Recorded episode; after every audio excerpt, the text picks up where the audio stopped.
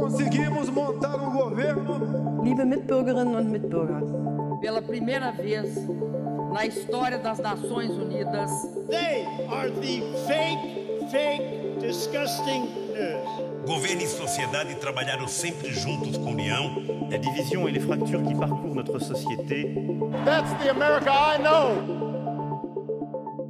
Você está no Almanac Político. Seja bem-vindo.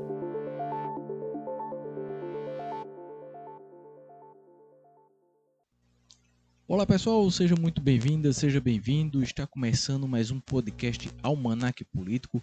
Eu sou Rívio Xavier Júnior e na minha frente aqui está meu amigo Renan Lima. Olá, Renan.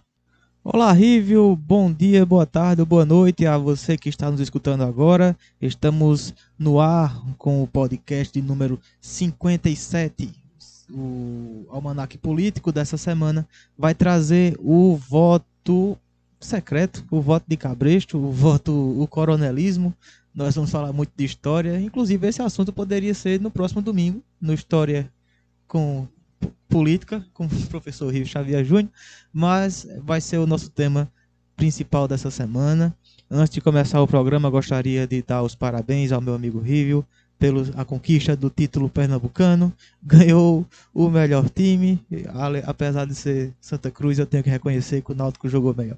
Enfim, vamos falar de futebol, porque uma nova cortina de fumaça está pairando no Congresso, mas a nossa missão é fazer com que você veja além da fumaça. A gente vai dizer por que estão levantando essa fumaça, né, Rio? Muito obrigado, meu amigo Renan. Saudações alvirrubras. A torcida alvirrubra muito feliz essa semana e que venham novos títulos. Mas bem, vamos falar agora sobre política. Pois é, né? No meio de uma CPI, meu amigo Renan, que vai julgar as ações e também as omissões do governo federal, Bolsonaro faz o que ele melhor faz, né? Criar uma retórica para os seus apoiadores para mudar totalmente o foco principal. Né, o que é o foco principal? Né? As investigações. A cada vez que vai se investigando cada um do, digamos assim, dos ex-núcleo interno dele, vai chegando cada vez mais próximo dele e vê que realmente ele foi omisso nessa pandemia, né? E ele faz o que ele mais sabe fazer, que é requentar as pautas antigas, né? Sempre que está em maus lençóis, ele volta com os clássicos, que é aquele famoso, né? Ou o STF autorizando ou não, né? Terá as eleições de 2022 com voto impresso e como ele gosta muito de enfatizar, ele só sai da cadeira presidencial quando Deus o tirar de lá. E eh, quem vê isso aí acha que ele vai morrer em breve, né? mas tudo bem. Sempre que ele se sente acuado, né, a gente ele vê que ele começa com aglomerações, com a volta da questão do AI5. Ele fala do voto impresso, né? Quando ele fala que as eleições são fraudadas, né? Vejam que hipocrisia, né? Logo ele que está no mundo político desde 1991, quando foi eleito deputado do Rio de Janeiro, né? Ele se mostra como se tivesse preocupado, né, com a segurança das eleições no Brasil, mas na verdade ele faz é uma ameaça velada a todo o sistema de eleições em que temos, né? É, vou deixar claro aqui que duvidar das eleições, né, ou ter dúvidas, é, faz parte do jogo político, né? Mas a gente não pode usar esta dúvida para criar uma retórica fake para dar margem a um golpe, por exemplo, né? Eu ressalto também que Bolsonaro só quer proteger os seus interesses dele e da sua família, né? E quais são esses interesses? Fica aquela grande interrogação, né? Nada mais é do que simplesmente se manter no poder a qualquer custo. Esse é o interesse de Bolsonaro, que ele fica falando isso, né? Mas não é para defender o Brasil, ele não é um patrio- patriota. Ele é um interesseiro, na verdade. Ele está lá na, na, na cadeira presidencial simplesmente para defender os seus. É um absurdo na retórica que acusa, engraçado, é que ele acusa que a eleição foi fraudada, né? A eleição de 2018 e outras eleições foi fraudada, mas quem ganhou foi ele. Eu acho que é a única canto no mundo onde o ganhador da eleição disse que a eleição foi fraudada. Vejam só. Bolsonaro, inclusive, ele disse que iria apresentar as, as provas das fraudes, né? Ter numa viagem aos Estados Unidos, no almoço lá que teve lá, ele disse que ia mostrar todas as fraudes das eleições de 2018, né? Aquele todo jogando para sua claque, todo mundo aplau- aplaudiu, foram lá no Twitter, mas até agora nada. Sabe por que ele não apresentou, pessoal? Porque ele não tem nada. Ele mente. É um mentiroso descarado, o Jair Messias Bolsonaro. É o pai da mentira, literalmente. É uma coisa absurda o que ele faz na presidência da República. Eu lembro também, né, para enfatizar, né, eu que trabalho nessa área eleitoral, eu lembro que o Brasil, os testes dessas urnas, eles são totalmente públicos. Existem testes, existem simulações e também tem audiências públicas. Inclusive, nesses testes que eu mencionei antes, eles são feitos por, pra, contra ataque de hackers e são selecionados agentes da Polícia Federal, certo? Para simular essas possíveis adulterações, né? E tu, normalmente não se, não se constata nenhuma alteração nas urnas. Tudo isso é acompanhado, inclusive, pelos fiscais dos partidos, pelo Ministério Público, pela Polícia Federal e também pela OAB. São nove etapas de auditorias, nove etapas de auditoria. As urnas, elas são totalmente auditáveis, ao contrário do que Bolsonaro e os seus dizem, que as urnas não são auditáveis. Ele fala isso mentindo, para que, digamos assim, a sua claque, né, o efeito manada, né? Ele só fala uma coisa, aí cega sem entender nada, ou joga uma fake news e o povo dele simplesmente vai repetindo igual a papagaio. É, toda urna, eu gosto de lembrar que toda urna, antes de se iniciar a votação, ela tem a impressão da, da chamada zerésima. Essa zerésima é um papel que sai com todos os candidatos que estão cadastrados dentro da urna eleitoral e com os votos zerados né, do lado dela. Isso é acompanhado pelo fiscal, pelos fiscais de, de urna, né, pelo o presidente da sala né, da, da urna, da sessão, perdão, e também por fiscais dos partidos. E após a votação, saem os boletins de urnas. Ou seja, o voto é, auditável que Bolsonaro tanto fala já existe. É o nosso cotidiano de eleições, toda eleição tem isso. Né? E vale ressaltar também que nunca, eu repito, nunca ocorreu uma única fraude nas urnas eletrônicas no Brasil. Nunca. Uma das teses levantadas é que com a impressão do voto, ele deixa, né, como todos sabendo, de ser sigiloso. É um pouco de história aqui para vocês, como a gente, eu gosto de lembrar também, gosto de falar um pouco de história. Quando o voto era em papel, existia milhares de fraudes, né? Isso aí já é de conhecimento público os poderosos, os poderosos do, dos locais, né, os famosos coronéis, né, que falavam, eles adulteravam os votos, inclusive ameaçavam os eleitores, que era o voto de cabrecho, né, o famoso voto de cabrecho. Ou seja, controlar os votos do povo é interesse da milícia. É isso que Bolsonaro quer fazer. Ele quer ter um voto impresso para que as milícias tenham controle do povo em suas mãos. E a gente fica com essa pergunta, né? A quem interessa é, que a gente viole o sigilo do voto? A quem interessa que os eleitores sejam identificados em seu voto? Né? Fica essa grande dúvida. É um, um absurdo o que Bolsonaro está fazendo.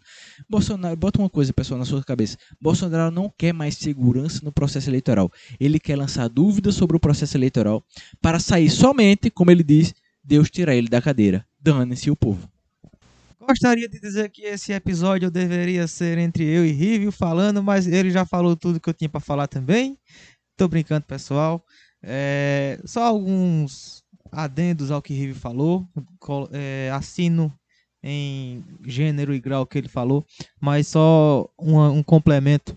Bolsonaro também afirma que as eleições nos Estados Unidos foram fraudadas não aceita a derrota de Donald Trump, também Donald Trump também não aceita. E nos Estados Unidos, como todos sabemos, o voto é por cédula também.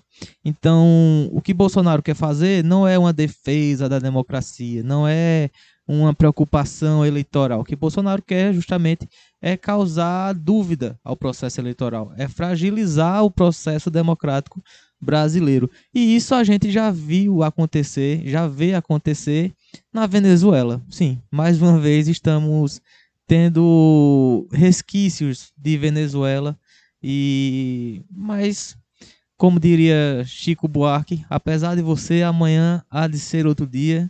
Lula vem aí e eu acredito que Bolsonaro está se pelando de medo do bom velhinho. É, sobre a tática da fumaça, eu acredito que Bolsonaro até tenha um, uma desenvoltura melhor do que Lula. Porque, veja, quando Lula, quando explodiu o processo do mensalão, o, o que Lula fez foi calar a boca. Lula simplesmente sumiu e não dava entrevista, não falava nada. E isso foi muito prejudicial para a militância do PT. A militância do PT ficou sem resposta, ficou sem ação, o PT ficou sem resposta, sem ação. Inclusive, é um, um, uma preocupação do PT para as eleições do ano que vem, para não ser personificado só na figura do Lula. E isso é impossível de, de desmistificar, mas é isso. E o que Bolsonaro faz quando está acuado é levantar uma pauta. Ou seja, ele joga uma pauta diferente do que está acontecendo e a militância dele responde. A militância não quer saber de CPI, a militância quer saber de segurança de urna, a militância quer saber de aglomeração no Rio de Janeiro, quer saber de irresponsabilidades. Ou seja, tem que dar, tem que alimentar o povo, né? Pão e circo. Bolsonaro alimenta e sabe mexer muito bem com a militância. E os seus filhos também sabem mexer muito bem com a militância. Mas olhem só, surpresas aparecendo, meu amigo Renan é Lulista, não sabia disso. Quando vê, ele vai ver, é filiado ao PT também.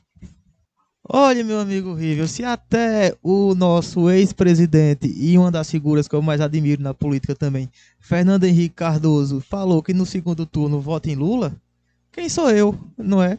Ou seja, se até um, um cachorro vira-lata concorrer contra Bolsonaro na, no segundo turno, o brasileiro sensato vai votar no cachorro vira-lata. Não tem outra coisa a ser feita, não tem. O cachorro, eu acho que o, o cachorro consegue ser menos irresponsável por não fazer nada. Entendeu? E é isso, pessoal. Vamos chegar. O cachorro ficou revoltado porque eu disse aqui que ele não faria nada. Desculpa, cachorro, você faz muita coisa. Enfim, pessoal, vamos terminar por aqui. Tá muito bom o programa de hoje, mas tudo que é bom dura pouco. É, semana que vem estaremos de volta. Quinta-feira estarei com vocês também no Quinta Diplomática e no próximo domingo Rívio também estará no História e Política. Tchau, tchau, pessoal. Até uma próxima semana. Nenhum episódio foi tão, digamos assim, maleável, tão bom, tão plausível como esse aqui. A gente falou abertamente aqui, botou nossas opiniões, foi muito bom. Né? Teve até a participação especial aqui do cachorro de Renan, quando falou que ele ia ser candidato, mas tudo bem. Bem, pessoal, como vocês viram, a gente está com os conteúdos melhores para você. Né? Todo domingo agora a gente tem o domingo com História e Política, onde eu faço minha coluna de 5 a 10 minutos, falando sobre o assunto da semana no meio político e histórico também. Nas quintas-feiras, Renan traz aí um, uma coisa mais abrangente na questão do que está acontecendo no mundo, na política do mundo, né? toda quinta-feira com Quinta Diplomática. E a gente continua toda terça-feira com vocês, junto com vocês, o Almanac Político, o assunto mais importante da semana e sempre a gente trazendo mais um conhecimento para vocês, para a gente divulgar aqui, para a gente compartilhar a política, porque a gente tem que saber de política sim, tem que gostar de política sim, porque é isso que muda o nosso futuro. Está chegando ao fim nosso podcast Almanac Político dessa semana. Espero que vocês tenham gostado. Sigam-nos lá no Instagram, arroba Almanac Político. Dê seu comentário, sua mensagem, seu feedback, curte lá, que a gente vai, se você mandar sua mensagem, a gente vai responder com certeza, com muito carinho, com muita dedicação. E quem sabe sua pergunta lá, sua dúvida, não vira pauta do nosso programa. Meu muito obrigado a vocês e até a próxima semana. Se cuidem.